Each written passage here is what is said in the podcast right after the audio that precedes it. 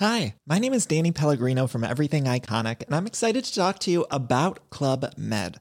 Club Med operates beach and mountain resorts and is the best all inclusive getaway for families. They have Club Med Punta Cana, their flagship family resort, and many other options in Mexico, the Caribbean, and around the world. Club Med are the pioneers of the all inclusive concept, which is the best way to vacation. Great for families, groups, or even solo travelers looking for land and water sports, delicious food, and a place to make unforgettable memories. Visit clubmed.us, call 1 800 Club Med, or your travel advisor. Bonjour à tous et bienvenue dans le Rendez-vous Jeu, l'émission bimensuelle où on vous résume toute l'actu du jeu vidéo et de l'industrie du gaming. C'est parti!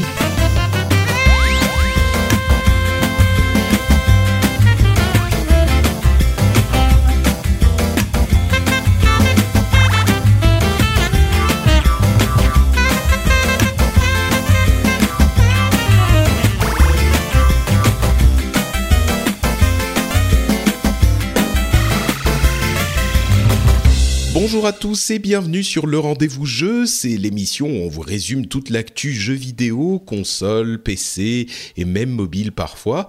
Et je suis Patrick Béja. On a un épisode où on va vous résumer tout ce qui s'est passé à la Gamescom jusqu'à maintenant. La Gamescom est encore en cours, donc euh, il n'y a pas toutes les informations, mais on a quand même l'essentiel parce qu'on a les deux premiers jours. On va vous parler de Microsoft, de EA, de Blizzard, de quelques autres petites choses. Et on va commencer tout de suite. Ah non, quand même, avant, je vais vous présenter mon camarade qui va m'aider à résumer tout ça. C'est Geoffroy qui revient dans le rendez-vous jeu. Comment ça va, Geoffroy? Écoute, ça va très bien, Patrick. On a eu plein d'annonces sur Hearthstone, donc je suis ravi. Oui, t'es un, es un gros joueur de Hearthstone, toi. J'aime beaucoup Hearthstone. Oui, bah, on a on a Hearthstone effectivement.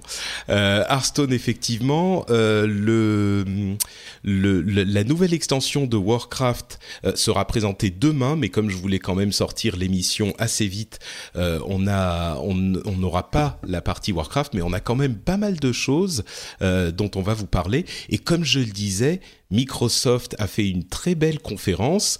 je te propose qu'on commence avec Microsoft? Allons-y. Allons-y. Alors, conférence Microsoft qui a eu lieu hier avec euh, trois jeux qui n'étaient pas présentés à la à l'E3 il y a un peu plus d'un mois. Euh, il y a presque deux mois même. Euh, donc trois jeux, c'est-à-dire Quantum Break, Crackdown 3 et Scalebound, qui sont des gros jeux de Microsoft et, dont on n'avait pas entendu grand-chose ces derniers temps. Ils avaient juste été annoncés. Et avant de, plonger dans le détail des jeux, ce que j'aimerais dire, c'est euh, bah, faire une petite analyse rapide de la conférence de Microsoft qui pour moi était vraiment très bonne. C'est-à-dire que la conférence de l'E3 était pas mal, avec euh, beaucoup d'annonces et beaucoup de jeux et de détails pour les jeux de cette année, c'est-à-dire de 2015. Mhm. Mais ce qu'on avait remarqué quand même, c'est que euh, Sony avait pris l'ascendant sur, sur, les euh, sur, sur, les surprises et surtout sur ce qui allait venir l'année prochaine, en 2016. Et hum, moi, ce que je disais à ce moment-là, c'est qu'ils avaient euh, beaucoup plus de choses pour 2016, effectivement avec ces grosses surprises, et ce fan service énorme euh, à l'E3, et que Microsoft, s'ils étaient solides sur 2015, ils avaient un petit peu moins à proposer sur l'année prochaine. Donc sur le long terme, on aurait eu tendance à se dire que euh, Sony était un petit peu plus présent que Microsoft. Et là, Microsoft a, franchement, j'ai trouvé presque inversé la tendance en ce sens que ils ont montré des choses assez enthousiasmantes pour 2016 mhm. et du coup on se retrouve avec un programme quand même très solide de Microsoft pour 2015 qu'on avait vu à l'E3 et pour 2016 qu'on a vu maintenant à la Gamescom, euh, moi j'ai trouvé que ça avait vraiment remonté le niveau ou l'envie qu'on pouvait avoir pour la Xbox One, euh, rien qu'avec cette, euh, cette conférence d'une heure et demie qu'on a eue hier. T'es es, d'accord sur l'analyse? Bah, sur les jeux, moi, c'est pas spécialement des jeux qui m'ont qui m'ont donné envie. J'ai rien trouvé de très original dans le gameplay qu'on a pu voir. Ça reste des jeux de tir, des jeux d'action, des jeux qui sont faits bah, pour les joueurs Xbox et notamment le public américain. Euh, J'ai rien vu de de très surprenant et de très enthousiasmant, à vrai dire. Euh, encore une fois, il joue beaucoup sur le scénario, sur l'ambiance. On parlera tout à l'heure de euh, The Revolution, qui est, euh, qui est très, qui est très La présentation était pas mal. Ouais, sur les présentations qui sont qui sont bien, mais après sur le gameplay, je suis encore assez dubitatif et j'ai l'impression qu'aujourd'hui les jeux AAA se doivent d'être des jeux de tir ou des jeux d'action et, euh, et je trouve ça un peu déprimant. Ouais, bah écoute, euh, on va faire un petit détail de tout ça et on va voir si tu auras toujours le même avis, le même avis tout à l'heure. moi qui suis généralement plutôt positif, j'aime bien voir les choses du bon côté, on va dire. Il y a des choses qui m'ont vraiment plu, à commencer par un jeu dont j'attendais pas grand chose, à savoir Quantum Break. C'est un jeu de Remedy Software qui avait fait euh, Max Payne il y a très très longtemps. Mhm. Et euh, ah comment il s'appelait ce jeu un petit peu plus calme euh, C'était pas Alan Wake? Oui, c'était. Je vais pas l'avoir. Je saurais pas te, dire. Je vais dire des bêtises si je commence à dire quelque chose. Mais en tout cas, Quantum Break, il avait été présenté il y a un an à la à le 3 ou peut-être même plus. Et en 2013. En 2013, voilà, c'était le 3 il y a deux ans. Ouais.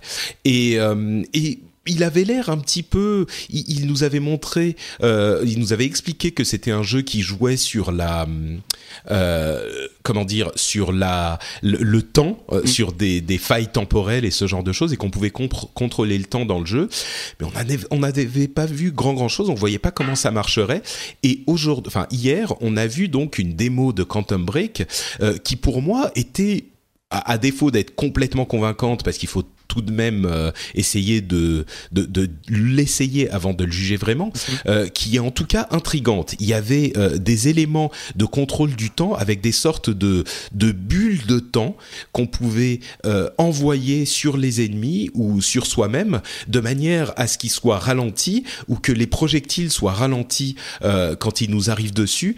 Et si on n'avait pas un, une impression exacte de la manière dont ça allait se jouer, c'était quelque chose d'assez intrigant. C'est-à-dire qu'on pouvait utiliser vraiment le temps comme une arme pour euh, mmh. ralentir les ennemis, se ralentir soi-même, et on, on, on, envoie effectivement cette bulle qui déforme l'espace là où on l'envoie, et on peut l'intégrer vraiment dans son gameplay qui est à côté de ça un gameplay de shooter un petit peu plus classique mais ça rajoute une dimension vraiment euh, littéralement euh, au gameplay moi ça m'a assez euh, ça m'a vraiment intrigué moi j'ai trouvé ça assez fouillis. Mais mais effectivement enfin pour le coup c'est une, originalité.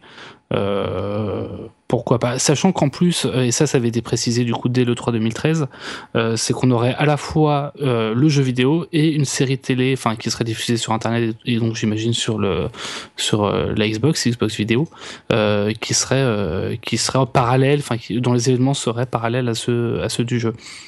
C'est vrai que ça, c'est un élément aussi qui m'a également intrigué parce que mhm. généralement, euh, ce genre d'initiative, c'est assez casse-gueule. Euh, on a des, des, des scènes d'action ou une série en parallèle. Bon, euh, ça peut être, euh, on, on, peut se dire que c'est très compliqué à faire et du coup, euh, c'est fait à moitié et on a le jeu qui du coup en souffre parce que les ressources mhm. sont allouées au, au, film ou à la série en parallèle. mais là, franchement, on a des bons acteurs. On a Sean Ashmore qui est Iceman euh, de X-Men. Mhm. On a Aidan Gilden, le Gillen, pardon, le Littlefinger de Game of Thrones. Euh, dans The Wire aussi. Exactement, oui, tout à fait. Euh, on a Dominic Monaghan qui joue aussi mm. dans, dans The Wire. Euh, les acteurs sont très très bons franchement. Enfin, je veux dire, en tout cas, les scènes euh, de, de, de films, enfin de séries, étaient assez convaincantes. C'est bien joué, ça a l'air prenant. Euh, bon, on n'en a eu qu'une petite, euh, qu'un petit aperçu. Voilà, un petit aperçu, mais ça, ça m'a pas paru du tout ridicule. Loin de là, ça a l'air très bien réalisé. Et ça, c'est déjà une victoire, je trouve, pour une un truc. Pour, un, truc aussi aussi ambitieux. Après, mm. Là où c'est compliqué, c'est toujours compliqué, c'est que il va falloir que Microsoft euh, fasse en sorte, enfin fasse de sorte qu'il y en ait pas, qu'il n'y ait pas l'un des deux produits qui soit considéré comme le produit dérivé de l'autre.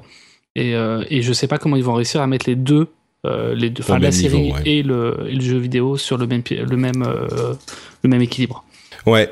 Bah en tout cas, on a une histoire qui a l'air euh, intéressante avec mm. euh, l'un des acteurs qui est le frère de l'autre et qui s'est perdu dans le temps et qui revient euh, et qui a des pouvoirs temporels. Et il y a une sorte de, de poursuite ou de recherche de l'un sur l'autre avec des scènes dans le jeu qui, qui jouent sur le temps effectivement où une on explore une scène où le, le on voit le défilement du temps avec des objets qui bougent, les, les les les les choses qui changent sur plusieurs jours voire plusieurs semaines. Mm. Et nous, on peut se déplacer dans cette scène à loisir en voyant tous ceux qui changent autour de nous. Mm. Bon, moi, je pense que, en tout cas, je suis vraiment intrigué là où, bah, en 2013, j'étais très sceptique, quoi. Ok. Et ça sera disponible le 5 avril 2016. Donc on pourra juger ça euh, début de l'année prochaine. Ça c'était pour Quantum Break. Crackdown 3 mhm. euh, de Reagent Games qui est décrit comme le ultimate sandbox oh. avec euh, bah, Crackdown c'était l'un des, des, premiers jeux de la Xbox à l'époque hein, de la Xbox 360 qui était une vraie réussite, un vrai sandbox. moi j'y avais jamais joué donc je suis assez curieux de voir Crackdown 3 mais Là, on a, on a vu euh, ben, l'environnement entièrement destructible en multijoueur. Et quand on dit entièrement destructible c'est pas qu'il y a des morceaux de mur qui volent. C'est que les immeubles entiers peuvent s'effondrer les uns sur les autres. Ouais. Et je suis, euh, très dubitatif hein, parce que pour le coup ce qu'on a vu c'était quand même des, euh, des c'était une version alpha du moteur. Il y avait pas de texture il y avait rien euh, le jeu est prévu pour, pour on n'a pas de date précise, enfin c'est pour dans un moment.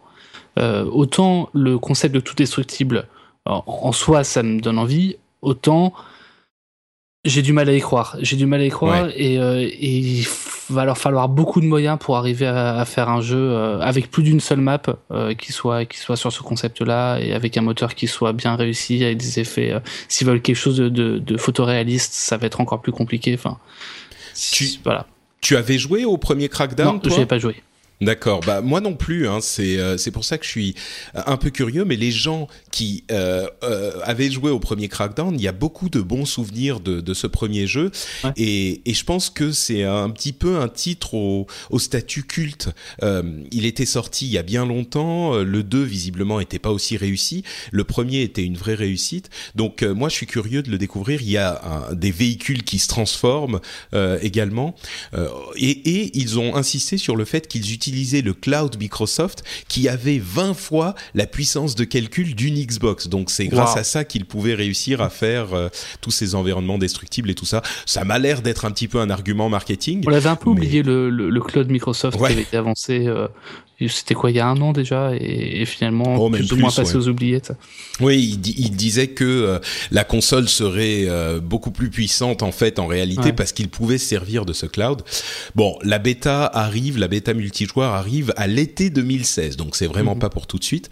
Ils mettent vraiment le temps pour euh, pour sortir le jeu.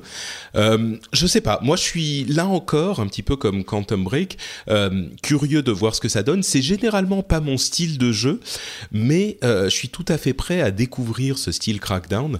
Donc euh, bon, Là aussi, mm. on verra ce que ça donne. Et le troisième jeu qui est qui m'a vraiment euh, intrigué là aussi, c'est Scalebound euh, de Platinum Games. Alors Platinum Games, c'est des développeurs assez connus. Ils font des jeux d'action vraiment réussis là aussi. Mm. le plus connu, c'est ah comment il s'appelle? Avec la sorcière. Euh, ah, si, bah si, euh, mince. Bon sang, je, je l'ai sous les yeux en plus, Bayonetta. Voilà, Bayonetta, merci. Euh, qui est un jeu qui a vraiment un, un c'est un style Devil May Cry, mais euh, hyper dynamique, plein d'actions, etc. Plein de couleurs ouais ouais c'est c'est c'est vraiment le gameplay à la japonaise euh, pure. Euh, mm. ils ont fait aussi euh, Metal Gear Solid Revengeance qui était sympathique pas aussi réussi que Bayonetta mais qui était pas mal. Bon c'est vraiment des experts du jeu d'action et là, euh, le style m'a vraiment paru intéressant, c'est-à-dire qu'on a un univers un petit peu euh, médiéval fantastique avec des monstres, euh, des énormes monstres, et nous on joue une sorte de combattant, ouais, voilà, chevalier mais hyper techno, genre dans la scène qu'on voyait, il arrivait sur un énorme dragon en face des ennemis qu'il devait battre, et puis il descend de son dragon, c'est là encore assez bien joué euh, dans la version anglaise. Euh, il discute avec son dragon, il est très, on dit en anglais cocky, donc il est, euh, il mm. fait un petit peu le fier. Et il met, il, discute avec son dragon, il lui dit ouais bah si t'es si t'es t'as peur, tu peux toujours te cacher derrière moi, t'inquiète pas. Et puis il met ses écouteurs, il y a une musique techno qui commence à jouer et il se met, on peut contrôler le dragon pour l'envoyer sur euh, des cibles et des ennemis mhm. et nous en même temps on se bat euh, avec les ennemis qui sont euh, qui sont bah, sur sur la map et donc on doit les battre avec une épée, on a un pouvoir, des différents types de pouvoirs, etc. ça c'était déjà. Ça t'a pas, ça t'a pas intrigué ça? Ça m'a intrigué parce que c'est une nouvelle licence et que et que pourquoi pas. Enfin, j'aime c'est toujours intéressant quand un éditeur, euh, enfin en l'occurrence Microsoft, euh, présente des nouvelles licences.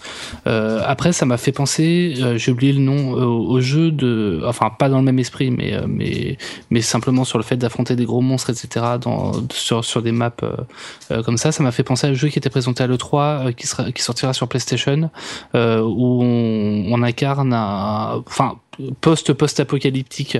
Ah oui, bien sûr, ça fait penser à. Horizon euh, Zero Dawn, ouais, Horizon Zero Dawn.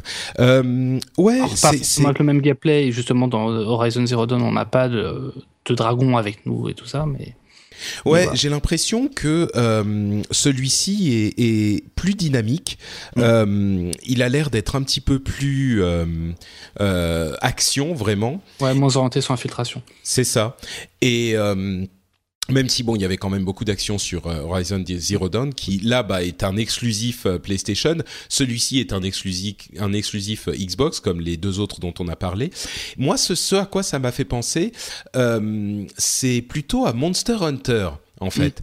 Euh, il y a en fait il y a aussi un, mode multijoueur à quatre joueurs où chacun a euh, son propre monstre et on a vu différents types de monstres. Il n'y a pas que des dragons. Il y avait une sorte de de, de tigre géant euh, en presque translucide.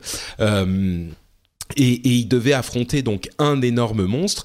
Je me demande si ça va pas être une sorte de Monster Hunter, mais plus accessible, euh, hmm. plus plus facile à prendre en main, parce que c'est vrai que la, la, série Monster Hunter a un énorme succès au Japon, mais elle est un petit peu plus euh, opaque pour les, les joueurs occidentaux. Souvent, il y a des gens qui adorent, mais euh, elle n'a pas conquis un public hyper large. Hmm. Donc, moi, je suis curieux de voir ce que ça va donner à ce niveau-là aussi. C'est la la ça arrive pour les vacances de d'hiver 2016, donc pour Noël 2016. Hmm. C'est pas pour tout de suite quand même non plus.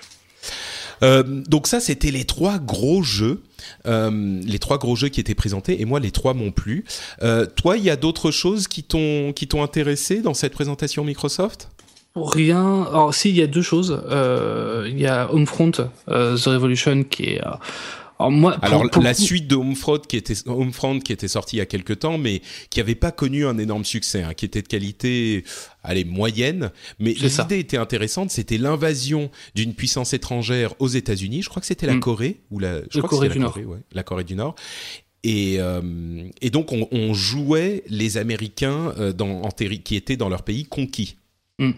Et donc là, a priori, ce, serait sur le même principe, donc toujours les, États-Unis qui sont occupés avec, euh, pour le coup, la résistance euh, des, citoyens américains.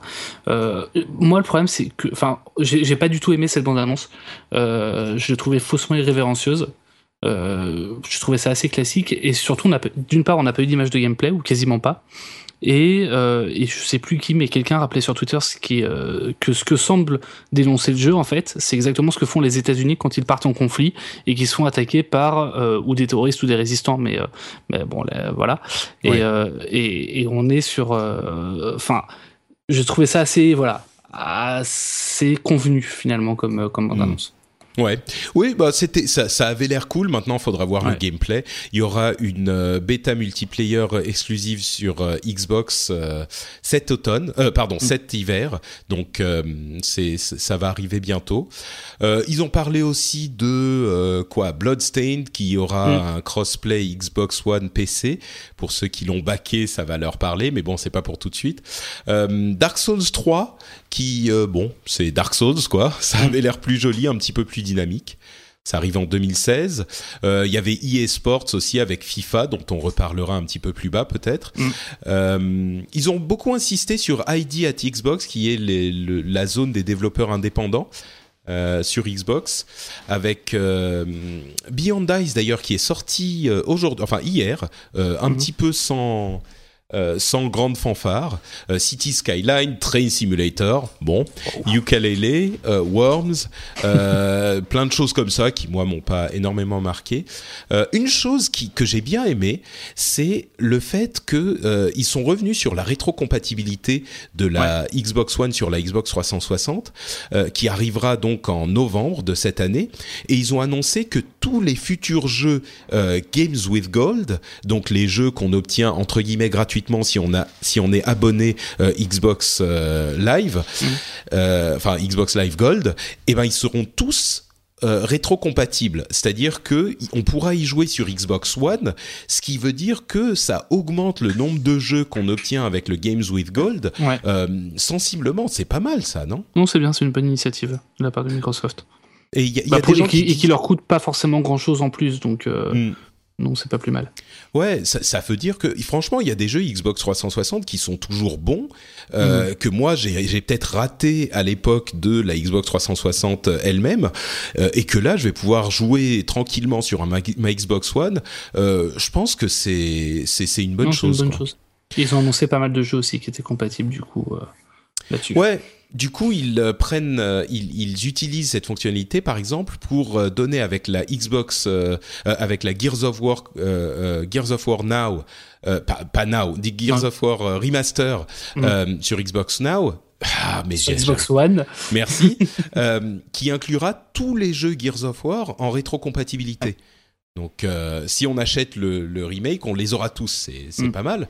Euh, pareil avec Just Cause 3, qui va sortir euh, bientôt sur Xbox One. Bon, c'est un jeu un petit peu plus ancien, mais il inclura aussi Just Cause 2, qui était disponible. Non, il n'est pas encore sorti Just Cause 3. Pas sur.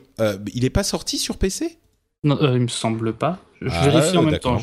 D'accord, vas-y. Et, et, bon voilà, donc ça pour moi c'était un truc, euh, c'était une belle annonce quoi. Euh, on, on, pouvait s'en douter, c'est ce dont on parlait au moment du de la de le 3 quand ils l'ont annoncé, mais la confirmation. il est prévu pour le 1er décembre. Just Cause 3. Ah d'accord, bon bah autant pour moi, autant pour moi alors. Donc au euh, moment de la sortie de Just Cause 3, il y aura Just Cause 2 qui sera offert avec. C'est ça. Euh, donc il y a plusieurs jeux comme ça qui incluent l'opus précédent euh, avec le nouveau. Mhm. Euh, bon, ils ont parlé de Halo 5. Ah, là ah, tu as. Non, c'est les, les, efforts de la part de Microsoft pour essayer de, de faire d'Halo une licence d'e-sport hier qui était, qui était assez catastrophique, j'ai trouvé. C'est vrai? Pourquoi? ah, je sais pas, je, je, vois pas Halo comme une licence e-sport. Je, je vois pas de toute façon de l'e-sport sur. Enfin, un FPS console. Je sais qu'il y a des grands fans d'Halo et que, peut-être que, que eux voient vraiment l'intérêt, mais je vois pas Halo faire face à CSGO par exemple sur le, sur le, FPS et CSGO qui est déjà très bien implanté en e-sport. Euh, Microsoft qui a essayé de, enfin, qui essaie vraiment de montrer à quel point Halo peut être fort en e-sport, qui vont organiser euh, un championnat du monde de, Halo, ils vont euh, avec un price pool, je crois, de, euh, 1 ou 2 millions de dollars. Un million, de dollars. Euh, on est hors face, je sais pas si on en parlera tout à l'heure, mais face à International de, donc, de Dota 2 et ses 18 millions de dollars, on est quand même très loin de ça. ils avaient déjà tenté le coup pendant le 3 avec la, la manette pour les pro players, la Xbox Elite vendue 120 dollars, enfin, ou 150 dollars. je, je sais pas, moi je vois je vois pas qui ça pourrait être, euh, qui ça pourrait intéresser de, de faire du FPS enfin quels pro gamers peuvent être intéressés par faire du FPS sur console? Bon, je sais pas, il fut une époque où quand même euh, il y avait avec Halo, euh, bah à l'époque justement, il y avait quand même un gros intérêt pour la chose. Je sais pas si c'était devenu vraiment un jeu e-sport, mais il y avait des équipes de, de, de FPS. Il y a des équipes de Call of Duty. Bien sûr, c'est pas aussi gros que les MOBA aujourd'hui ou même que des choses comme Starcraft, enfin les RTS, mais ou CS:GO. Ou CSGO, oui, c'est vrai, c'est vrai. Euh, on, a vu aussi, euh, moi qui suis un grand fan de jeux de combat, que Street Fighter, euh, moi, moi je le vois comme un, jeu e-sport. Disons que pour être un, jeu e-sport valable, t'es pas obligé d'être le plus gros jeu e-sport du monde, tu vois. Je pense que c'est pas faux, mais après c'est du jeu. Là, en l'occurrence, ça va être un jeu e-sport où tout va être poussé par Microsoft pour pour que Halo 5 fasse partie des grandes compétitions de e-sport, etc. Donc Microsoft va sûrement payer les organisateurs des compétitions pour qu'il y ait un petit tournoi Halo 5 aussi, etc. Et, et ça me semble, enfin. Je sais pas comment ça devient, je sais pas comment ouais, tu sens, anglaise, tu mais que c'est forcé. Ils essaient trop fort. Ouais, trying too hard, je comprends, ouais. Bah, disons que, à mon sens, il faut qu'il y ait un soutien de l'éditeur pour que le jeu puisse se développer, mais c'est un des deux éléments. Il faut bien sûr qu'il y ait un suivi de la part des joueurs aussi. Euh, et, il faut que les deux euh, éléments euh, soient réussis ensemble, euh, mais s'il en manque un, euh, c'est plus compliqué. Par exemple, Riot pour League of Legends, ils mettent énormément d'argent dans les championnats et dans l'e-sport. Ils mettent euh, plein d'argent à organiser la chose et à pousser la chose d'une manière qu'on pourrait penser, dont on pourrait penser qu'elle est artificielle, mais comme il y a un suivi des joueurs sur le jeu derrière aussi, ça fonctionne. Là, à mon sens, ce que fait Microsoft, c'est mettre en place cette composante de, de, de l'éditeur qui soutient le jeu en e-sport mm. et de manière à ce que si jamais euh, le jeu est suivi, voilà, ça puisse prendre. Donc, euh, moi, c'est comme ça que je le vois. Moi, ça m'a rappelé aussi ce qu'avait fait Ubisoft avec Shootmania en présentant le jeu en disant c'est un jeu fait pour l'e-sport et finalement mm. le jeu n'a jamais pris du coup. Ouais. Ouais, bah écoute, on verra ça. Hein. Euh, ce qui est sûr, c'est que Halo est une licence euh, beaucoup plus populaire à la base. Oui, donc, que, euh, que Shootmania. c'est ça. euh, ils ont aussi annoncé pour l'automne 2016 Halo Wars, qui était un, un RTS à l'époque, le premier, mm. donc la suite de Halo Wars, qui sera disponible sur Xbox One et PC. Euh, ça, ça plaira aux fans aussi. Moi, j'avoue que c'était pas tellement mon truc. Euh, on a on, a entendu quelques trucs sur Forza Motorsport, Motorsport 6 euh, qui sort le 18 septembre. Euh, c'était plus un rappel sur euh, Rise of the Tomb Raider qui est vraiment très très beau. qui a été présenté comme une exclusivité quasiment. Oui, bah disons que il sort, on sait maintenant qu'il sortira l'année prochaine aussi sur PlayStation 4 euh, et même un petit peu avant sur PC. Donc euh, bon, mais moi c'est un petit peu pour ça que j'ai acheté ma Xbox One, donc euh, je l'achèterai de toute façon quand il sortira sur Xbox. le système de combat dit guérilla qui permet d'avoir un, système furtif encore plus poussé que dans le premier jeu ou alors un système agressif pour prendre des camps et des trucs comme ça. Il y a encore plus d'exploration. Euh, bon Rise of the Tomb Raider moi j'étais déjà convaincu j'avais pas besoin de l'être plus mais j'ai quand même apprécié cette euh, cette démo. Ok euh, et puis voilà, quelques autres petits trucs, euh, rien d'incroyable, du cross-buy, cross-play sur Windows 10. Euh, ils Windows 10 qui arrivera sur la Xbox One en novembre aussi, si je dis pas de bêtises. Tout à fait, avec Cortana. Avec Cortana. Un, un, chatpad comme pour la Xbox 360 qu'on attache à la manette. Mm. Euh, bref, rien d'invraisemblable. Euh, dans l'ensemble, comme je le disais, moi, très content de cette conférence Microsoft. Je l'ai trouvé très efficace. Geoffroy visiblement un petit peu moins convaincu. Moi, il me faudra me convaincre de ne pas prendre une PS4. Là, j'ai encore aucune console next enfin euh, current gen, euh, et du coup, je voilà. Pour l'instant, je suis encore sur le sur la PS4. D'accord. Si je devais en prendre une. C'est effectivement un, un, choix qui est difficile à faire euh, si on si on ne peut acheter qu'une seule console, euh, si votre métier n'est pas de parler de jeux vidéo comme moi. J'avoue que avant cette conférence, je me serais dit bon, pour moi le choix, euh, si on euh, si on n'a pas de choix spécifique pour des jeux exclusifs, bah, le choix se porterait plutôt sur la Xbox One, euh, mhm. pardon, sur la PS4 avant cette conférence. Et là, euh, je trouve qu'elles sont vraiment à égalité au niveau des forces. Donc, euh, je ne sais pas si ça suffira à, Microsoft euh, pour rattraper son retard, parce qu'on a vu que euh, la PS4 était maintenant à 25 millions d'unités vendues, ce qui est absolument monumental. ils ont vendu ce dernier trimestre plus que des Xbox One, Xbox 360, Wii U et 3DS tout ensemble. Donc mhm. euh, au niveau des chiffres, la, la PS4 a clairement euh, une, une, énorme avance. Euh, maintenant, au niveau des jeux, je trouve que après cette conférence, ils sont à peu près à égalité. Donc mhm. moi, j'en conseillerais plus une plutôt que l'autre. C'est vraiment un choix très personnel, je trouve. Ok.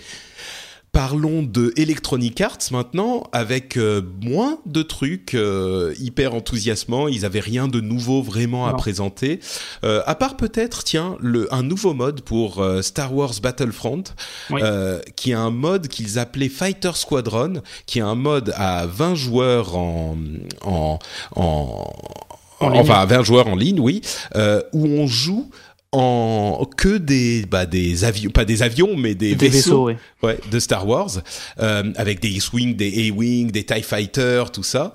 Alors Euh, non pas dans l'espace, mais, pardon, euh, mais oui, la pas dans l'espace. planètes, ouais. Oui, excuse-moi, tu as raison. Donc du coup, ça fait, moi, ça m'a beaucoup fait penser à Rogue Leader, enfin Rogue Squadron et puis Rogue Leader aussi derrière, qui était sorti sur GameCube. Euh, pff, de toute façon, Battlefront, ça va, ça va, car ça va être le, le carton de fin d'année, c'est, c'est évident. Ah, tu crois vraiment? Ah, j'en suis persuadé. Et Parce ça, que la- ça va pour la qualité quel- du jeu ou pour la hype de Star pour Wars les deux, pour, pour, pour la hype de Star Wars, parce qu'en plus, il va y avoir l'épisode 7 qui sortira euh, de, Mm. un mois plus tard, un, un ou deux mois plus tard.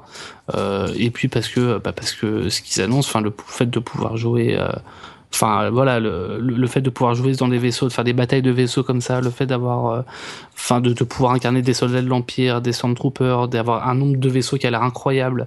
Euh, non, ça me, je pense Ouais. que ça va, je pense que ça va cartonner en fin d'année. Ouais, ils font vraiment tout ce qu'il faut pour Ouais. euh, pour plaire aux fans et des fans, il va y en avoir beaucoup qui vont. Enfin, il y a beaucoup de de, de fanitude qui va se Ouais. réveiller avec le avec le film, c'est sûr. Ouais.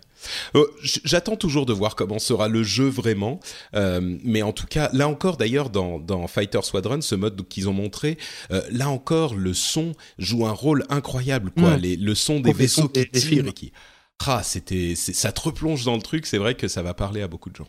Mm.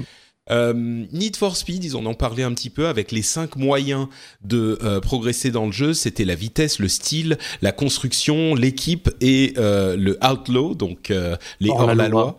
Ouais, c'est là encore un petit peu comme dans Quantum Break. On a des scènes filmées. Euh, qui vont, qui sont en première personne, un petit peu comme Guitar Hero d'ailleurs, la nouvelle version de Guitar Hero qui va arriver, où on, on a, euh, on est dans des, des différents endroits et on voit des gens qui nous parlent, qui vont nous aider dans euh, chacun de ces cinq styles euh, à, à convaincre, à impressionner des gens qui viennent du monde de la cus- customisation et de la de la voiture, donc des, des vrais gens, n'est-ce pas? Que moi je connais pas du tout. Oui. Euh, et, et on a donc des acteurs qui vont euh, nous aider entre guillemets à, à- à bien nous orienter dans ces directions. Et là encore, c'est hyper bien joué. Alors je sais pas si ça va devenir kitsch au bout de 20 minutes, mais c'est hyper bien joué, c'est convaincant. Ça fait un peu euh, Fast and Furious quoi au niveau du du de- des scènes euh, Ouais. filmées. Non, mais les scènes filmées, ça fait vraiment ça. Et euh, en moins drôle que Fast and Furious, parce que Fast and Furious, c'est quand même un, élément euh, comédie qui est très présent. Et, euh, C'est vrai qu'on n'a pas l'impression qu'il y ait tellement de second degré dans ce Non. truc-là. Je pense que c'est très premier degré, c'est un peu ce qui fait défaut à Need for Speed, à mon Mm. goût. Ouais, c'est pas faux, c'est pas faux. Mais bon, euh, le, le second degré vient de, du, du joueur qui se marre en, en faisant ça. tous ces trucs. Euh, on a vu aussi du gameplay de Mirror's Edge Catalyst, Mm. euh, qui a l'air très très sympa. Bon, euh, ça change pas grand chose, mais pour les fans de Mirror's Edge, t'avais joué toi Mirror's Edge euh, premier J'avais joué un petit peu, euh, j'ai joué sur PC et pas dans des conditions idéales, donc euh, Ah. j'en ai pas vraiment pu profiter, mais je vois vraiment le potentiel du jeu et, et je pense que le 2, le 2, ce sera pour moi. Ouais, ouais, il, il a l'air vraiment vraiment sympa. Euh, je l'attends avec impatience. J'avais beaucoup aimé le style du premier et j'espère qu'ils vont réussir à affiner l'expérience avec le 2 euh, de manière à, que, à ce que ça devienne le hit qu'il mérite. Euh, il est vraiment très très beau. Pour ceux qui savent pas, Mirror's Edge, c'est un jeu euh, où on De on- parcours. Voilà, le premier jeu qui, qui vraiment avait du parcours euh, comme élément central de gameplay, et on joue donc euh, une euh, héroïne dans un univers hyper stylisé, très blanc avec des, des lignes de couleurs, et on ne on n'utilise aucune arme. Euh, vraiment dans celui-là, on n'a même pas la possibilité Oui, dans le premier, on, pouvait utiliser les pistolets quand même. Très, oui, un tout, ça jouait un petit Ouais. rôle, mais ils étaient présents quand même. Dans celui-là, pas du tout. Et c'est vraiment le fait de, bah, un petit peu de combat à main nue, et puis surtout le fait de traverser cette ville avec une légèreté qui devient vraiment enivrante. Mm. Euh, en tout cas, c'était le cas dans le premier. Euh, J'ai assez hâte de, de voir le deuxième. moi. Mm. Euh, D'autres petites choses, ils ont parlé de Star Wars The Old Republic, euh, qui sort, dont l'extension sort le 27 euh, octobre. Mm. Euh, J'ai confirmé sur Twitter qu'on avait un personnage niveau maximum si on est abonné et qu'on achète l'extension. Peut-être que ça serait l'occasion de, de de replonger un petit peu dedans. Le jeu était pas mauvais. C'est un MMORPG. Hein. Le jeu était pas Mm. mauvais, mais il a été un petit peu éclipsé par, bah, comme tous les autres, par World of Warcraft. Avec la hype Star Wars, peut-être que ça serait l'occasion l'occasion de s'y replonger parce que euh, BioWare, qui est le développeur du jeu, a un vrai talent pour euh, le Pour raconter le- des histoires. Voilà, exactement. Mm. Et ils mettent l'accent là-dessus dans cette nouvelle extension, donc euh, pourquoi pas. Bon, après, il y avait The Sims 4. Bon, ok, ils sont mis à danser sur scène, j'ai pas Oh, bien C'était compris. gênant. Ouais, c'était un Ah, C'était, c'était j'étais particulièrement mal à l'aise pour, pour la, je sais pas si elle était développeuse, mais pour la personne qui présentait euh, le, la, enfin, ce petit moment de danse. Ouais, Enfin, surtout qu'a priori, c'était eh, eh, enfin, simplement pour expliquer aux éditeurs, euh, ils font une présentation de la nouvelle extension, donc avec de la musique, et ensuite elle dit maintenant je veux pouvoir contrôler un peu tout, je veux que ça soit mon moment à moi, et donc elle, elle met de la musique et il y a plein de, de, de danseurs qui arrivent sur scène et qui dansent. Sauf que pour le coup, j'ai l'impression que c'était vraiment une conférence uniquement de presse et qu'il y avait personne de chez EA dans la salle, et donc tout le monde dans le public était assis. Et c'était, c'était d'une gêne intense. Bah, en fait, euh, je crois que c'était une conférence. euh, euh, oui, c'est le matin, c'est que la presse, t'as raison. Mais Mm. c'était sur le stand hier. Mais normalement, le matin, c'est que la presse avec quelques personnes en plus. Donc euh, oui, c'était pas, ça a pas bien Donc pris. ça fait quoi. pas comme à, à- à l'E3 où à l'E3 il va y avoir des gens de chez des éditeurs qui, qui- enfin des développeurs, des éditeurs qui vont être là et qui vont faire aussi un peu l'animation dans le public histoire que ça soit pas pas trop mort. C'est vrai. Bon, ceci dit, The Sims 4 euh, continue à être The Sims 4, euh, qui plaît beaucoup, j'imagine, aux gens qui aiment les Sims. Même pas Euh, forcément. Ah oui, c'est vrai, Ah, le moi ma 4 n'a copine, pas ma été copine aime beaucoup les Sims et pourtant les Sims 4 euh, elle a beaucoup de mal parce que justement il manque beaucoup de contenu par rapport aux, aux précédentes. D'accord. Bon bah écoute, il y a une extension qui arrive en novembre. Peut-être que ça rajoutera du contenu euh, suffisamment pour lui plaire. On a aussi Plants vs Zombies, euh, Zombies Garden Warf- Warfare 2 que j'ai jamais vraiment compris, mais il y aura des éléments de jeu euh, en solo et en multi, mais contre l'ordinateur. Il y aura des quêtes quotidiennes, etc. Dans une zone que l'on peut explorer avant de rentrer en combat multi compétitif.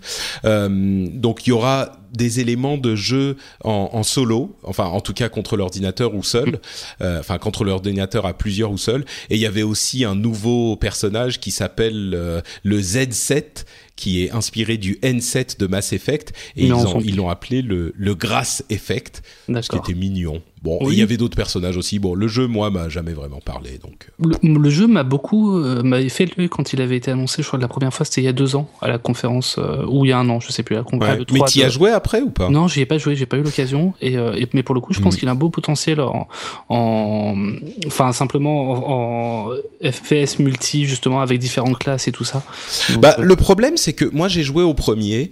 Mhm. Il est pas mauvais, il est marrant, il est mignon, il est gratuit en plus, hein, donc. On peut l'essayer pour rien. Mais il est mignon, mais on y joue vraiment euh, une heure. Et puis après, enfin moi en tout cas, j'avais aucune envie d'y retourner, ouais. Donc euh, bon, il sortira en tout cas le 2 à euh, au, au printemps 2016. On avait aussi une démo de Unravel qui était ce jeu euh, très mignon avec un petit personnage en laine Mm. euh, qui avait été présenté par un développeur complètement intimidé à l'E3. il Euh, était plus à l'aise là cette fois. un petit peu plus, oui, il a dû Il avait s'entraîner. plus les mains qui tremblaient. Et donc c'est vraiment un jeu de plateforme basé sur la physique avec euh, on avait une une vague qui arrivait qui venait toutes les quelques secondes et il fallait se déplacer et attacher des morceaux de laine pour se déplacer dans cet environnement miniature. Bon, c'est c'est joli, c'est poétique. Je suis Bon, pas la plateforme, on n'en voit plus beaucoup, donc effectivement, pourquoi pas un jeu de plateforme. Ouais, voilà, c'est un petit peu ça. Mais c'est poétique, c'est bien que Oui, voilà. EA ne fasse pas justement que des trucs, Ah, tu disais tout à l'heure, euh, que des Boum, trucs boum, hyper euh, triple A, boum boum, ouais, c'est ça. Bah après, c'est un peu la tendance chez les gros éditeurs aussi, c'est de faire des jeux qui ont plus, enfin qui ont une tendance un petit peu, euh, un petit peu plus indé, comme Ubisoft l'a fait avec Soldat Inconnu et euh, Shadow of Light, comme euh, donc là, euh, EA le fait euh, m- maintenant avec euh, Unravel, et, euh, et non, ça, ça se fait. Millions of people have lost weight with personalized plans from Noom, like Evan, who can't stand salads and still lost 50 pounds. Salads, generally, for most people, are the easy button, right? For me, that wasn't an option. I never really was a salad guy. That's just not who I am. But Noom worked for me. Get your personalized plan today at Noom.com. Real Noom user compensated to provide their story. In four weeks, the typical Noom user can expect to lose one to two pounds per week. Individual results may vary. Hi, this is Bachelor Clues from Game of Roses, of course, and I want to talk about Club Med. Everybody knows Club Med has been the pioneer of the all inclusive resort since 1950, with almost 70 resorts worldwide, ranging from beachside destinations in the Caribbean and Mexico to exotic locations like the Maldives and Morocco, or even the mountain destinations like Japan and the European Alps. Dine on delicious gourmet cuisine, enjoy more than 20 activities, and make memories with your family. For more information, visit clubmed.us or call 1 800 Club Med or your travel advisor. Et Bethesda l'avait fait aussi avec euh, le jeu de Dontnod. J'ai oublié le nom, le jeu par épisode. Ah, euh, Life is Strange. Life is Strange. Donc Ouais. ouais, ils sont tous un peu plus dans une tendance. On va faire des jeux indés, on va essayer de sortir de ça et de proposer autre chose aux joueurs, ce qui est pas plus mal. Ouais. Euh, et sinon, ils ont mis, ils ont passé pas mal de temps sur euh, FIFA 16. Euh, moi, je suis pas du tout un fan de foot et pas du tout un fan de FIFA, donc euh, ça m'a pas énormément. Alors parlé. en gros, ce qu'ils ont annoncé, c'est il y a un mode qui s'appelle euh, FIFA Ultimate Team, je- si je dis pas de bêtises, ouais, euh, qui permet de constituer son propre, euh, son, sa propre équipe avec des joueurs qu'on a débloqués, etc. Et là, ils ont montré un mode qui s'appelle FIFA Ultimate Team Draft, qui permet de, de, bah, de faire comme de l'arène sur Hearthstone. Pour toi, ça, ça Ah devrait oui. te parler. Donc, on a le choix entre plusieurs joueurs, et à chaque fois, on va dire, bah, parmi ces euh, quatre joueurs qui nous sont proposés, je vais prendre celui-là, etc. Et ceci on fois jusqu'à ce qu'on ait constitué son équipe, euh, son équipe euh, avec laquelle on va jouer derrière. Ouais. Donc, euh, je pense que les fans de FIFA, ça leur plaît. Il y avait une vidéo qui était assez marrante avec euh, deux joueurs de foot peut-être connus que moi je ne connais pas parce que je J'ai- connais pas. pas regardé euh, entièrement. Et le mode, c'est alors ce qui me me me- m'amuse un peu, c'est que le mode FIFA Ultimate Team s'appelle FUT. Euh, Oui, bah je sais oui. pas, ça sonne bizarre. Mais euh, donc il y a le FUT draft, il y avait une vidéo marrante, il y avait euh, des moyens d'entraîner ces joueurs.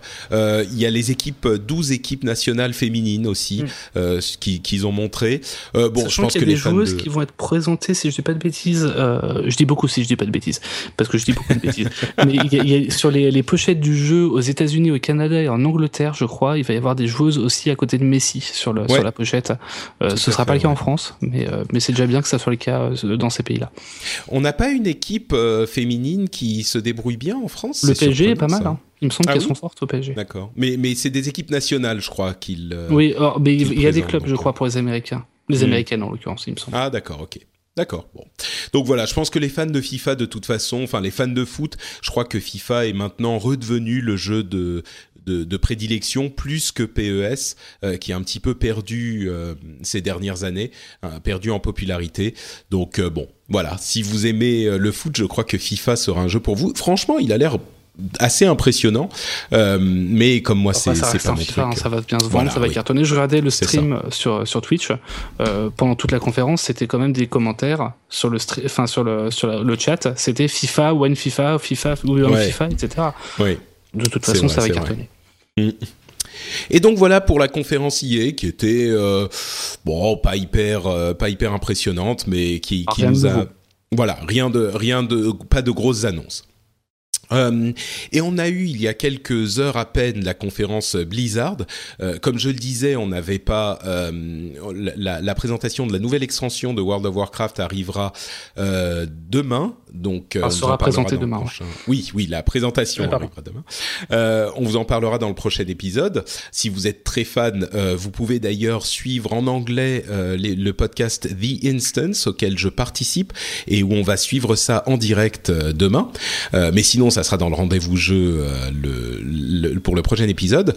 Euh, juste avant la conférence, la- le press briefing, donc qui était beaucoup moins ambitieux euh, que ceux des autres des autres développeurs Qui de était pas transmis hein, déjà.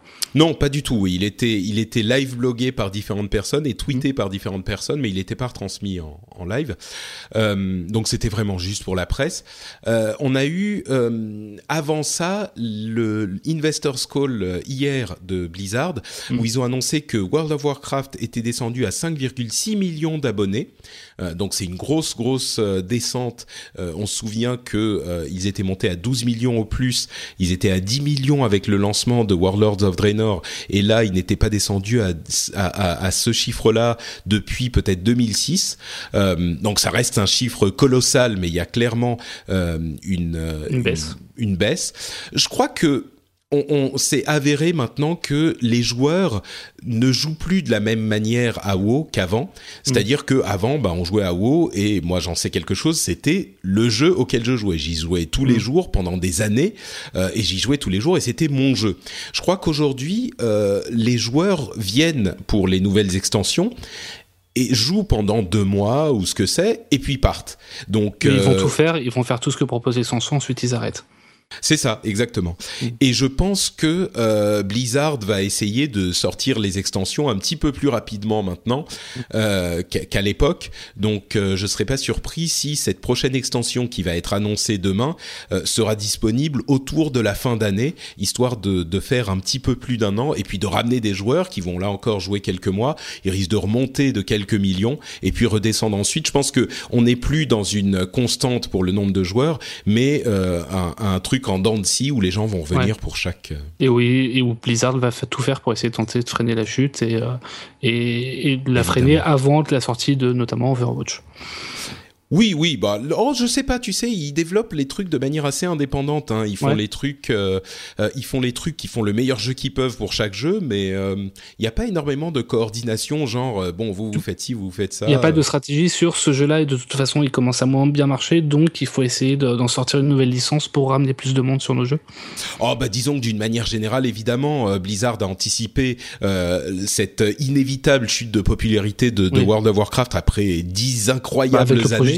Qui avait et qui a été abandonné, qui a été repris sur Overwatch. Oui, mais même, euh, tu sais, il y a des jeux comme Hearthstone, Heroes of the Storm. Overwatch, euh, qui sont venus justement pour proposer euh, d'autres expériences aux joueurs et pour continuer à garder des joueurs dans l'univers Blizzard, sans forcément tabler. Enfin, évidemment, ils continuent à tabler sur WoW. Hein, c'est un, Oui. c'est un énorme, une énorme source de revenus pour eux. Mais, mais, mais ils ont également prévu l'avenir avec ces autres jeux et ils continueront à, à essayer de, de garder WoW aussi euh, important que possible pendant Mm. bah, encore des années. Mais, euh, mais bon, voilà, ils ont aussi prévu l'avenir avec, le, avec les autres jeux, quoi. Est-ce que tu as encore des infos sur ce que va sortir Blizzard ou est-ce que là on, a- on arrive au moment où t'as plus rien? Ah, écoute, il me reste quelques petites cartes dont je ne peux pas parler. Des petites cartes. On va passer à Hearthstone. oui, tout à fait. Ah bah juste justement, avant de passer à Hearthstone, euh, Diablo 3, ils ont annoncé qu'ils avaient vendu 30 millions d'unités de Diablo 3. Euh, je voulais le mentionner parce que il y a beaucoup de gens qui pensent que c'est 30 millions de boîtes de Diablo 3 d'origine sur PC. Euh, en fait, pas vraiment. C'est 30 millions de, de, de ventes de la franchise Diablo 3, c'est-à-dire Diablo 3, bien sûr, l'original, euh, Reaper of Souls sur PC et toutes les versions consoles, les différentes versions consoles. Donc c'est 30 millions qui est un chiffre énorme, mais c'est pas uniquement 30 millions de Diablo 3 euh, classique quoi. Et enfin, Hearthstone, Heroes of the Storm et Destiny, euh, pu- puisque c'était les, les informations de Activision Blizzard, hein, évidemment, euh, qui en ensemble ont 70 millions de joueurs euh, euh, enregistrés, de joueurs inscrits. Euh, c'est un petit peu curieux qu'ils gardent euh, ce chiffre groupé entre Hearthstone, Heroes of the Storm et Destiny. On sait que Hearthstone a annoncé 30 millions de joueurs il y a pas si longtemps, 30 millions de joueurs qui ont joué à Hearthstone. Euh, Heroes of the, the Storm, on a quelques millions. Euh, Destiny, joueurs inscrits. Pourquoi Euh, Destiny? Euh, bah, je sais pas. Je sais pas pourquoi ils groupent ces trois franchises ensemble. Euh, Parce que et- et autant ça, ça généralement- aurait du sens pour euh, Hearthstone et Heroes of the Storm parce que c'est deux jeux qui sont. euh, Enfin, on a besoin uniquement d'un d'un compte Blizzard. mais oui, Ouais, je sais ouais, pas. ouais, je sais. Bah, c'est Activision Blizzard, hein, c'est Oui, leur propriété. Mais, mais j'imagine que le, le, le BattleTech fonctionne pas avec Destiny. Non, non, bien sûr que non, Voilà. bien sûr que non. Mais Non, je sais pas, étrange. c'est c'est c'est un peu euh, c'est un peu curieux. Généralement, quand on ne donne pas les chiffres individuels, euh, c'est soit parce que on veut pas être complètement soumis à la dictature, comme avec World of Warcraft par exemple. Dès qu'ils perdent un million ou deux ou trois, euh, il y a beaucoup de gens qui estiment que c'est la fin du monde. Euh, ils se sont un petit peu euh, enfermés dans ce métrique, dans ce chiffre qui représente la santé de World of Warcraft. Donc j'imagine que euh, pour les autres jeux, ils veulent pas se limiter à ça, ou alors c'est parce qu'il y en a qui euh, qui sont moins populaires que ce que ce qu'ils espéraient et que donc ça se camoufle un petit peu parce que quand tu les mets dans la masse, en même temps, j'ai Surtout qu'ils l'impression sont, que ils sont pas sûrs que les joueurs qui sont inscrits à Destiny sont pas les mêmes que ceux qui jouent déjà, enfin qui sont inscrits pour Hearthstone. ouais, ouais, ouais, c'est sûr. Alors que ouais, autant pour. Hearthstone et Heroes of the Storm, effectivement, ça, ça se recoupe puisque c'est les mêmes comptes. Autant pour Mm. Destiny, voyons, c'est très, c'est très étrange. Ouais, donc euh, donc bon, non, je pense qu'il il, il, voit ça par jeu individuel, hein, mais euh, bon, en même temps, euh, Destiny c'est très bien vendu, Hearthstone c'est très joue marche mais plus que bien, Heroes of the Storm, je pense qu'il marche pas mal aussi, enfin en tout cas bah, il, a l'air, donc je sais pas. Euh, tiens, entre parenthèses, avant de parler donc de, de Blizzard, euh, quelques news sur Destiny. Euh, la prochaine extension, donc qui arrive en septembre, qui s'appelle The Taken King, va complètement remplacer Peter Dinklage dans, vous savez, qui faisait la voix du, du Ghost. Il va être complètement remplacé par Nolan North. Donc ils ont dit au revoir au Dinklebot, qui était pas hyper convaincant selon, selon les joueurs. qui joue Tyrion Lannister hein, dans, voilà. dans Game of Thrones. Tyrion Lannister dans Game of Thrones, tout à fait, euh, qui avait joué le, le, Ghost qui accompagne les aventuriers de Destiny euh, tout au long de leurs aventures. Euh, bah là, il va être complètement remplacé. Il va être, ils vont réenregistrer tout ce qu'avait dit Dinklage et avec Nolan North, qui est un des grands acteurs de de, de voix de jeux vidéo, mm. qui joue Nathan Drake notamment. et ils vont revoir entièrement le système de leveling. il n'y aura plus ce système de leveling par objet avec la, la lumière, la light, qui existait dans jusqu'à maintenant. Euh, tous les tous les objets, euh, toutes les armes vont être remplacées. Euh, il y aura des versions plus récentes de, de des objets, des armes existantes et des nouvelles armes. Donc grosse refonte pour cette extension, le Taken King. Continuons maintenant à parler donc de Blizzard avec une annonce qui a été faite il y a une semaine environ, une nouvelle extension pour Hearthstone. Il y a deux semaines maintenant peut-être. Il y a deux semaines déjà. Ah, ça fait un petit moment que c'était annoncé. Euh, après, après, je passe mon temps sur les sites de fans pour voir les nouvelles cartes qui sont annoncées, qui sont dévoilées, qui ont été fuitées quelque part. Donc peut-être que pour moi le, le temps est euh, ralenti et que ça fait un peu. Euh, c'est ça, c'est ça. Le même effet que dans, dans, Quantum Break, mais. ouais, Tu as une bulle de temps autour de C'est ça. Euh, donc ça s'appelle le Grand Tournoi, de Grand Tournament, euh, cette nouvelle extension qui sera disponible au mois d'août, donc ça va pas trop tarder, mm. euh, et qui introduit, on avait une première mécanique qui s'appelle Inspire en anglais, inspiration. Exaltation en français. Exaltation, d'accord, en français, qui fait quelque chose quand on utilise notre notre pouvoir de héros.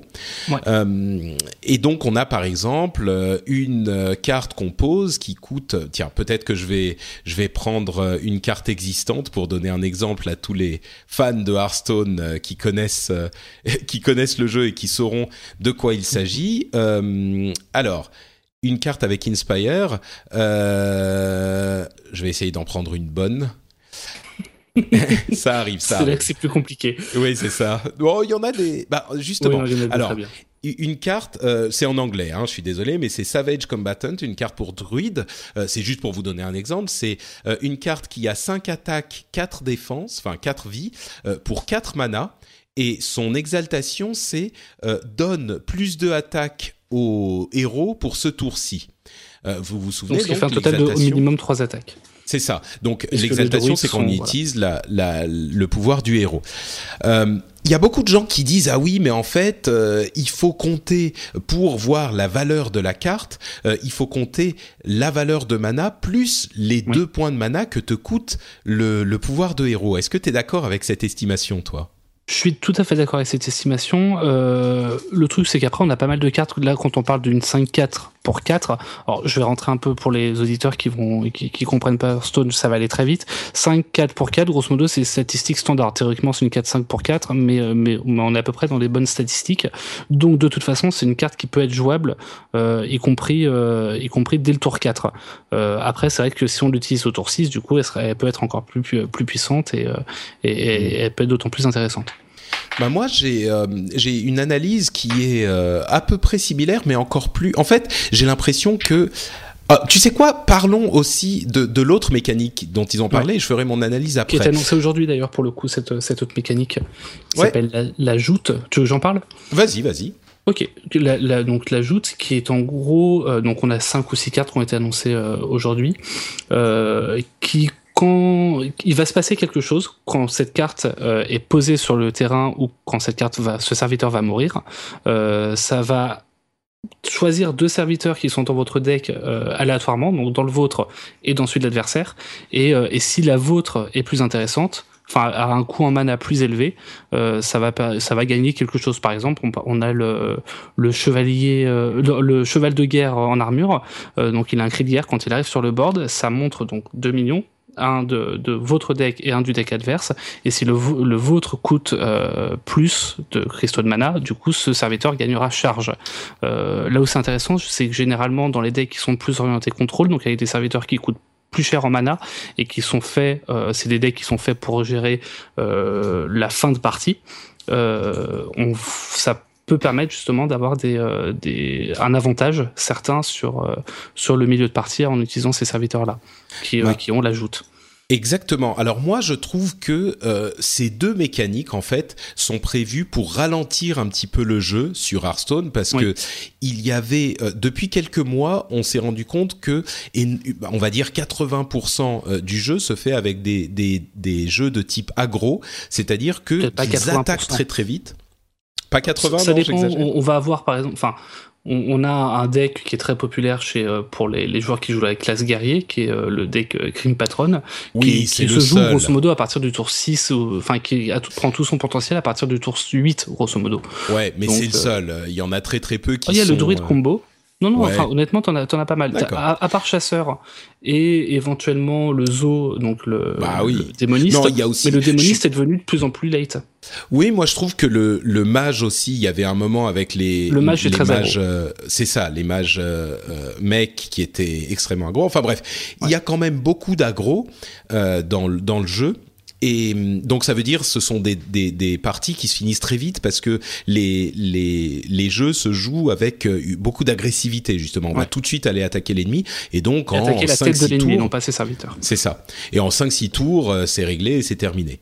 Euh, Peut-être un petit peu plus. Ouais. Et donc là, euh, ce type de, jeu- de, de capacité va ralentir le jeu, redonner un petit peu plus de légitimité aux gens qui, euh, qui vont planifier sur le long terme, parce que la carte, euh, justement, le truc Inspire, enfin Exaltation, ça permet de... Peut-être que si on regarde une carte toute seule, c'est un petit peu pas hyper intéressant, mais imagine une partie où on réussit à poser deux ou trois minions, deux ou trois serviteurs qui ont cette capacité d'exaltation. Au Mm. moment où on va utiliser notre euh, pouvoir de héros, ça va activer tous ces, toutes ces propriétés-là. La valeur, euh, la, la value, donc la valeur qu'aura notre, euh, notre pouvoir de héros tout à coup pour deux manas sera énorme. Ouais. Donc l'ennemi va être obligé non pas de euh, taper la tête, mais de taper les serviteurs pour, les, pour faire le tri. Exactement, il pourra pas te laisser les serviteurs et donc il va être obligé de, de calmer un petit peu le jeu. Donc je pense que ça va ralentir un petit peu euh, un petit peu Hearthstone, ce qui est pas une mauvaise chose parce que c'est très sympa d'avoir des, des, des jeux euh, en aggro. Euh, Mm. Moi je trouve qu'en ce moment il y en a un petit peu trop. C'est un petit Mm. peu ce qui ce qui me gêne. Donc parce ça que va on était sur la fin de saison aussi il y a une semaine, donc du coup en fin de saison tout le monde va jouer à gros pour essayer de monter le plus haut possible. C'est possible. Ouais. Euh, Et, euh, et où donc- c'est intéressant aussi justement pour rester sur euh, les nouvelles cartes qui ont été présentées, c'est que pour le coup ça, je pense que ça va faire un peu le même effet que comme euh, Naxxramas qui était qui est sorti il y a un an. Euh, C'est-à-dire qu'on on a pour l'instant quatre extensions, enfin aventures et extensions qui sont sorties. On a eu le Mont Roche Noir qui est, euh, qui est sorti il y a 2-3 mois, enfin 3-4 mois peut-être maintenant, euh, qui lui mettait en avant euh, les serviteurs dragons. On avait eu euh, Goblin Gnome qui mettait en avant les mechas, donc c'était deux types de serviteurs. Donc c'était pas forcément des nouvelles mécaniques, c'était éventuellement des, des nouveaux decks et c'est des classes qui, enfin des, des cartes qui ont servi à deux ou trois classes essentiellement. Le, pour les mechas, ça va être le mage et le chaman. Euh, pour euh, pour les dragons, on a vu un peu de euh, de démonistes euh, et on voit un peu de mages en ce moment, mais, mais qui vont pas servir à toutes. Et justement, je pense que ça va faire comme euh, Naxxramas. Naxxramas a beaucoup poussé les râles d'agonie, et là, en poussant beaucoup les, les joutes et les exaltations, ouais. ça peut justement vraiment renverser la méta. Tout à fait, ouais. Donc euh, voilà, on a ces, ces, ces analyses-là pour le ralentissement du jeu et effectivement l'ajoute, euh, comme tu le disais, il faut des, des serviteurs avec plus de valeur en mana. Donc, ça va être euh, utile surtout pour le paladin, pour le prêtre éventuellement, et encore pas forcément, mais euh, et pour le guerrier. Voilà. Bon, moi, je, je me demande si ça va pas pouvoir aussi affecter d'autres classes qui vont justement chercher des nouveaux types de de, de, façon de jouer. Mais bon, on verra ça. De toute façon, ça sortira ce mois-ci. Une autre nouveauté qui va plaire à beaucoup de gens aussi, je pense, c'est euh, le fait qu'il va y avoir euh, sur euh, votre dans vos, vos archives, enfin dans vos euh, chiffres que vous gardez, euh, le fait qu'il va y avoir euh, le plus haut rang que vous avez atteint pour cette saison, mm. qui va être conservé, et qu'en plus de ça, quand la saison se termine, vous allez obtenir des bonus en fonction de euh, du plus haut rang que vous avez obtenu. Enfin un euh, intérêt pour les parties classées. Voilà, exactement. C'est-à-dire qu'il y avait beaucoup de gens qui essayaient d'atteindre un rang élevé, et puis quand ils avaient atteint un rang qui était un petit peu élevé, ils avaient peur de trop redescendre, donc ils mm. s'arrêtaient de jouer. Euh, et là, comme ça sera le plus haut rang euh, atteint dans cette saison qui comptera, donc ce mois-ci qui comptera, et eh ben ça sera, euh, on n'aura pas peur de continuer à jouer. Et en plus, on aura envie d'aller plus loin parce qu'il y a des bonus du type, on aura un petit peu de poussière arcanique, on aura des cartes dorées, voilà. Il y avait un exemple qui était donné pour un joueur qui a atteint le rang 17. Il y a une carte dorée, 20 euh, et 20 poussières arcaniques en plus de la du, du, du card back. Ah non, du dos, oui, du dos de carte, pardon, pas de paquet. C'est ça, du dos de carte. Euh, un autre exemple pour un joueur de rang 5, c'était trois cartes dorées et puis bien sûr le dos de carte et, et de la poussière. là où c'est euh, là où c'est intéressant, c'est que jusqu'à présent les parties classées c'est bien pour l'ego, se dire on arrive, je suis arrivé rang 5 et donc je fais partie des 6% des meilleurs joueurs sur Hearthstone. Ouh, impressionnant. 7%, je crois. Bref. Euh, mais, bon, mais en dehors de ça, il n'y a aucun intérêt, on ne gagne rien sur les parties classées jusqu'à mm. présent. Euh, on va gagner des pièces d'or de temps en temps, on va gagner de quoi s'acheter quelques paquets, de quoi remplir nos quêtes, mais pas plus que sur l'arène. Sur l'arène, euh, sur l'arène, on gagne à chaque fois au moins un paquet, même si on fait zéro victoire. Donc, donc pour le coup, ça peut, ça peut apporter un intérêt aux parties classées. Ouais, il faudra essayer d'aller un petit peu plus haut. C'est c'est pas autant qu'en arène qu'on peut enchaîner parce que c'est une seule fois par mois, mais quand même ça donne une récompense qui est euh, ce qui est très bien. Je me souviens que dans l'alpha, euh, il y avait un système à peu près similaire et on gagnait euh, des choses aussi quand on, quand on montait en rang. Donc on essayait d'aller le plus haut possible. C'était très motivant. Mm. Donc voilà pour Hearthstone, qui est un petit peu notre jeu préféré en ce moment, hein, Geoffroy et moi. Il y a, il y a aussi beaucoup trop, ouais, c'est vrai. Est-ce que tu as dépensé beaucoup d'argent dans Hearthstone? Je suis curieux. Je ne parlerai pas, il y a ma copine à côté. D'accord, ok. Mais tu, sais, Hearthstone et Heroes, c'est des jeux pour lesquels on est, à mon sens, c'est les bons free-to-play. Ouais, ouais, ça, ça, me, me dérange pas spécialement. Ouais. Là, j'ai précommandé quand même l'aventure, enfin la, prochaine extension, pardon. Oui, c'est-à-dire qu'on euh, peut payer 50 euh, packs euh, un petit peu moins cher si on les précommande. Ouais. ouais. Mais, euh, mais c'est. Mais oui, sinon, de toute façon, j'ai plus besoin d'acheter des paquets aujourd'hui. À, part là, les nouveaux, parce que pour être rapidement. Oui, parce qu'il faut les nouveaux, évidemment. Voilà. Euh, Heroes, il y a eu donc une présentation du nouveau personnage, le, le moine euh, Karazim, qui peut jouer les trois rôles différents en fonction du trait euh, qu'il choisit au début, en début de partie. Euh, et il y a aussi eu une présentation d'une nouvelle carte qui est le, le les ah comment ça s'appelle en français? Les Infernal Shrine, comment on dit shrine en français? Ah, Je sais pas. temple infernal les temples infernaux donc. Euh, et on peut euh, dans, dans cette carte la particularité, c'est qu'il faut tuer des squelettes et quand on les a tous tués, ça invoque euh, le Punisher qui va aller euh, attaquer les ennemis adverses. Donc euh, là, c'est pas qu'il va pousser sur la, les, les lanes, c'est qu'il va aller attaquer spécifiquement les ennemis adverses. Donc euh, c'est un truc euh, un petit peu différent des autres cartes. Et on a les, les, les prochains personnages qui seront Rexar de World of Warcraft mm. et Artanis de Starcraft. Rexar qui est un personnage adoré des joueurs d'Hearthstone. Non, oui, oui, vraiment. Donc voilà, euh, si, vous aimez, si vous aimez Heroes of the Storm, je pense que vous étiez déjà au courant de toute façon. Euh, Overwatch, deux nouvelles cartes, hein, pas beaucoup de, de, de, nouvelles sur Overwatch. On n'a pas eu de date pour la bêta non plus. On a eu deux nouvelles cartes, euh, une située en Russie avec des plateformes qui bougeaient, et puis une en, en Afrique, la carte Numambi. Numambi euh, ah pardon, Numbani, euh, qui est dans la zone, enfin dans le pays le plus riche du monde, dans le monde d'Overwatch. Ça me fait un peu penser à, à Black Panther avec Wakanda. Complètement. et euh, pour les fans de Marvel. Et on a aussi eu le 16e héros qui a été présenté, qui est Lucio, qui est un, un DJ brésilien euh, qui peut courir sur les murs avec ses skates. C'est roller. Avec ses rollers, ouais, c'est ça. Donc euh, bon, c'est encore une fois un petit peu particulier. Il utilise plein de de hum, capacités liées au son. Sa capacité ultime, c'est sound barrier, donc la barrière de son, qui est un pro- un bouclier protecteur euh, dans lequel toute l'équipe peut se peut se mettre. Euh, et il avait, il y avait même eu des morceaux de musique euh, qui avaient été euh, présentés euh, composés par Lucio et c'était bon de la petite euh, techno sympa. Euh, J'avais écouté ça, c'est marrant. Si vous voulez écouter ça, c'est sur le site d'Overwatch.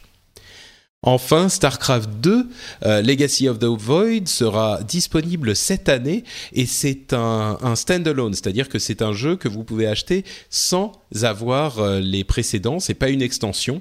Euh, vous pouvez donc l'acheter euh, même si vous n'avez jamais joué à StarCraft 2. Euh, et il y a un nouveau mode qui a été présenté, c'est le mode Allied Commanders, qui est un mode en fait contre le- l'environnement, contre l'ordinateur.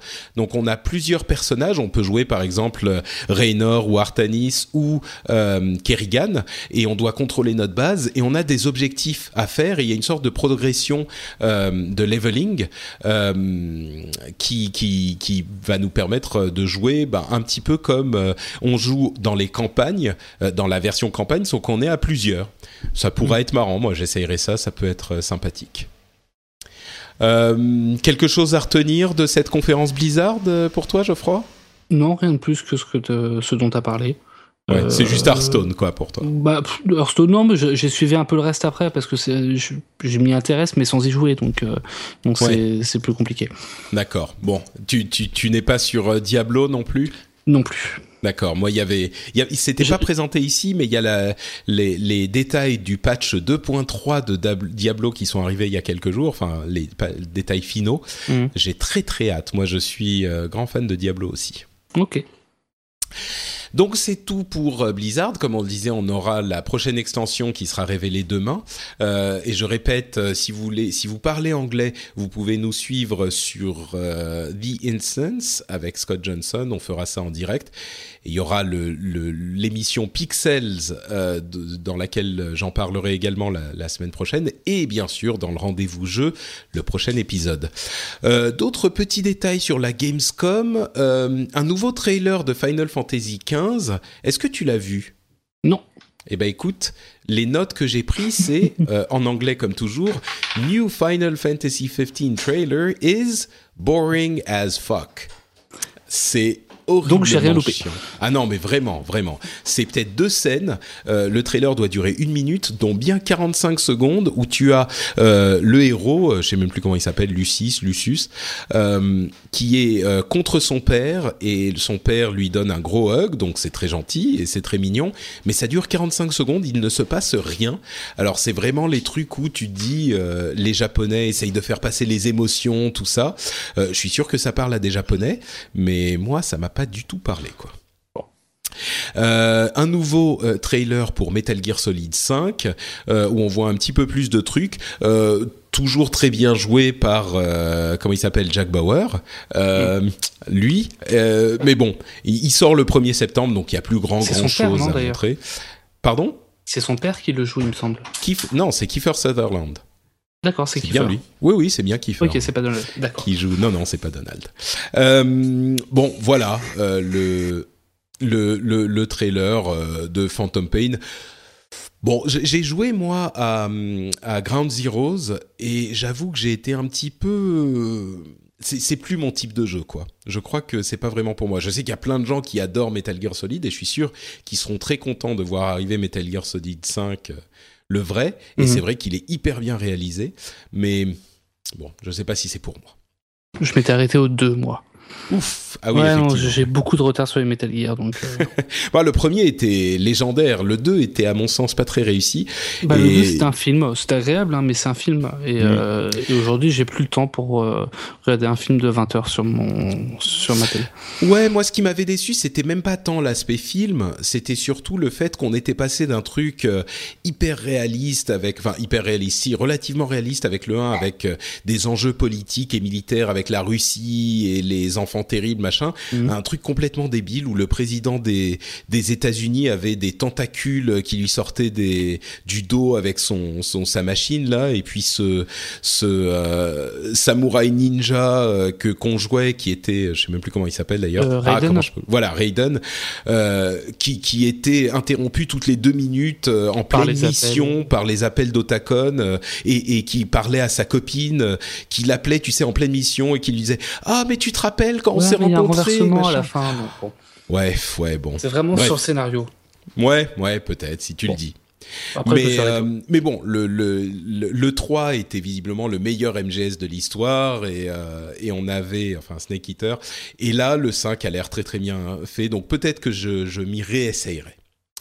Euh, quelques petites news non Gamescom avant de clore cet épisode. Euh, on a eu un nouveau personnage pour Street Fighter V. Euh, Bon, un nouvel ancien, hein, c'est Vega, le, le fameux Claw, enfin le le- l'espagnol avec ses griffes. Balrog, je crois, aux États-Unis. Voilà, c'est ça. Euh, qui, qui a été annoncé. Ouais, il va avoir deux, styles de combat différents, euh, selon s'il a les griffes ou non. Et, Mhm. euh, et je vais citer un de mes collègues, euh, Nico Oni, qui disait sur Twitter, qui lui est un grand fan de Street Fighter. hein. Il a participé à l'Evo cette année, donc il s'y connaît vraiment bien. Il dit perso à stance, perso pété. Donc a priori, Vega va être euh, dans le top tiers. D'accord, ok. C'est ce qu'on va, c'est ce qu'on va voir hein, quand il sortira enfin. Entre parenthèses, la la bêta s'était très mal passée là il y a quelques semaines, mais ils ont assuré que tous les gens qui étaient rentrés dans la bêta auraient non seulement accès à toujours trois bêtas comme c'était prévu, donc celle qui s'est mal passée ne va pas compter, mais en plus ils auront un truc en jeu pour compenser euh, le fait que la bêta soit mal passée. Donc euh, bon, c'est c'est quand même une bonne compensation. Euh, et moi j'avais écrit un petit article sur sur Street Fighter sur mon blog perso patrickbeja.com où je me disais que justement nous qui sommes qui étions peut-être ou vous qui étiez des fans de jeux de combat à l'époque et qui avaient un petit peu lâché l'affaire avec Street Fighter 5 qui sera un game as a- service, ça veut dire que il n'aura pas euh, de, de nouvelles versions qu'il faudra acheter, mais simplement bah, les mises à jour de gameplay, euh, ça sera toujours le même jeu. Les mises à jour, bah, ça sera des versions euh, nouvelles du, enfin ça sera des patchs, comme c'est le cas sur un jeu comme Hearthstone ou Heroes of the Storm. Tu veux dire qu'il n'y aura pas de. Super Street Fighter 5 Ultra Turbo Edition? Exactement. Ah, mais par contre, on pourra acheter des personnages et des, des jeux, euh, des, des hum, éléments cosmétiques en jeu. Donc, euh, il y aura quand même des trucs pour que Capcom puisse continuer à se faire de l'argent, mais il y aura aussi une monnaie en jeu. Donc, euh, on pourra, si on est très bon, euh, jouer et euh, acheter les personnages avec cette monnaie en jeu qu'on aura gagnée en jouant. Donc, il faudra voir ensuite combien de d'argent et combien il faudra jouer pour avoir suffisamment d'argent pour acheter un perso. J'imagine que ça sera quand même pas donné. Hein, il faudra vraiment être dédié au truc. Euh, mais moi, je me disais un truc comme ça. Le problème avec Street Fighter 4, c'est un c'est un excellent jeu, je l'aime beaucoup, mais j'ai pas de motivation pour continuer à jouer ou pour revenir jouer tous les jours.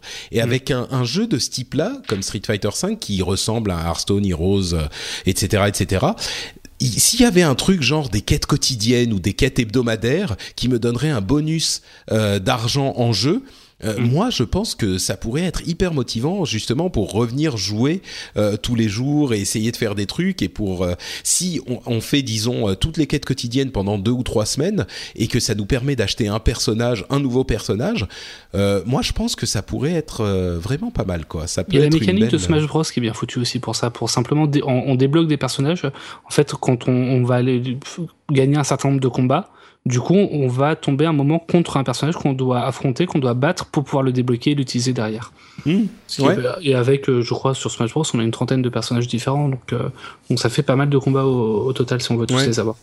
Bah là, étant donné que euh, ça sera, euh, ça sera en plus des nouveaux personnages régulièrement dans Street Fighter V, il y aura la, la motivation supplémentaire et bien sûr on pourra payer. on en parlait la dernière fois, je crois. J'en parlais avec. Euh, je, le- à l'épisode précédent avec Daniel et je crois que j'en parlais. J'étais pas sûr. Bref, Ouais. Euh, avec Daniel et Mehdi. Je sais, Euh, c'est possible. donc voilà, bref, moi je me dis que cette histoire de, de quête quotidienne et tout ça, ça pourrait être super sympa sur Street Fighter V. Et enfin, euh, oui, une dernière news. hein, Est-ce que vous... Ah, si, ce que je voulais dire pour euh, Street Fighter, je serais curieux de savoir si ce type d'interaction euh, pourrait motiver des gens qui étaient des joueurs de Street Fighter à l'époque, de Street Fighter, de Tekken, de King of Fighters à la grande époque dans les années 90 et début 2000, euh, et si ça pourrait les motiver pour revenir vers les jeux de combat alors qu'ils les ont un petit peu abandonnés ces dernières années. Donc je serais vraiment curieux de savoir si s'il y avait ce genre de quête, euh, ça vous ça vous motiverait. Vous pouvez venir euh, me le dire sur euh, sur Twitter @notepatrick ou sur le blog sur frenchspin.fr dans les notes de l'émission, dans les commentaires de l'émission. Euh, et enfin, donc, un dernier truc à mentionner, euh, l'arrivée de Darius Burst sur PlayStation 4, simplement parce que Darius est un, un shoot 'em up légendaire, et rien que le fait de voir le trailer de Darius, de Burst, ça m'a, euh, je sais pas, ça m'a donné des des des, Des frissons. des frissons, exactement. Ouais. Et sur Vita aussi. Et sur PC. Et sur Vita et sur PC, ouais, tout à fait. Il reste des jeux qui arrivent sur la Vita, ça existe encore. Il y en a pas beaucoup, mais il y en a. Je sais pas quand il sortira, mais euh, il, devrait arriver. Donc c'est Darius Burst, un shoot 'em up pour ceux qui s'en souviennent, les vieux de la vieille qui s'en souviennent. Je suis sûr que ça vous évoquera, quelque chose. Bon bah écoutez, on a on a fait un, un bel épisode, bien touffu, vite fait, bien fait. Euh, J'espère que ça vous aura plu. Et, et avant de se quitter, je voudrais donner à Geoffroy l'occasion de nous dire où on peut le retrouver sur Internet. Euh, Et bah, vas-y, Geoffroy. sur tomsguide.fr, euh, toujours le, le site pour lequel j'officie, euh, où on parle de tech, mais aussi de, un petit peu de jeux vidéo et de, de loisirs et de culture geek. Euh, sinon, sur Twitter, twitter.com slash griffou avec deux F et quatre O. Deux F et 4 O. Merci Geoffroy. Euh, pour ma part, c'est comme je le disais, Note Patrick sur Twitter. Vous pouvez également retrouver cette émission sur le blog euh, frenchspin.fr où je mets toutes les émissions que euh, je produis. Il y a également dans le même euh, style le rendez-vous tech où on vous résume toute l'actu tech de ces deux dernières semaines euh, et d'autres émissions que vous pourrez découvrir sur frenchspin.fr. N'hésitez pas à aller y faire un tour, n'hésitez pas à venir me dire bonjour sur Twitter ou d'ailleurs sur Facebook où je suis également No- Notepatrick, facebook.com slash notepatrick. Euh, et voilà, on se donne rendez-vous donc dans deux semaines pour un nouvel épisode et d'ici là on vous fait de grosses bises. Ciao à tous. Bye